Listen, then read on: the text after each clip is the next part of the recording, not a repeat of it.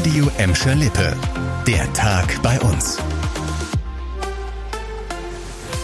Mit dir Kübner, hallo zusammen. Insgesamt drei Amokdrohungen an gleich zwei Gelsenkirchener Gesamtschulen in diesem Jahr haben nicht nur für Angst und Schrecken bei Schülern, Lehrern und Eltern gesorgt, sondern auch große Polizeieinsätze ausgelöst.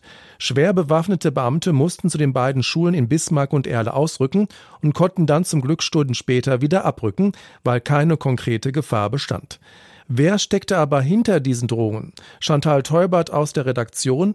Monatelang hat die Staatsanwaltschaft ermittelt und jetzt eine Entscheidung getroffen. Ganz genau. Die Staatsanwaltschaft hat die Ermittlungen eingestellt. Das hat uns ein Sprecher der Ermittlungsbehörde bestätigt. Im Fall der Amokdrohung an der Gesamtschule Erle im Mai konnten der Absender der E-Mails und der Anrufer nicht identifiziert werden. Die Ermittler sagen, dass der Täter wohl mit Hilfe von falschen Personalien und technischen Hilfs Hilfsmitteln getarnt wurde. Und wie sieht es bei den beiden anderen Fällen im Januar an der Evangelischen Gesamtschule in Gelsenkirchen-Bismarck aus?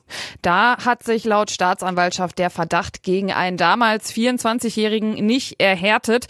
Der junge Mann hatte die Vorwürfe immer bestritten und da hier gegen keinen anderen Tatverdächtigen ermittelt werden kann, wurde auch das Verfahren eingestellt. Danke Chantal für die Infos. Heute Morgen halb acht in Gelsenkirchen-Bur und Erle. Radios gehen aus, das Licht ist weg und Ampeln an wichtigen Kreuzungen funktionieren nicht mehr. Es gab einen Stromausfall und zwar für knapp eine Stunde. Gegen halb neun war der Strom dann wieder da. Mit den Konsequenzen hatten aber vor allem Autofahrer noch etwas länger zu kämpfen.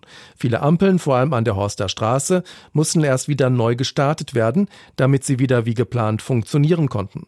Der Grund für den Stromausfall war ein Klassiker, Laut dem Energieversorger Ehle war ein Kabel an der Frankhamstraße in Gelsenkirchen-Erle durch einen Bagger zerstört worden.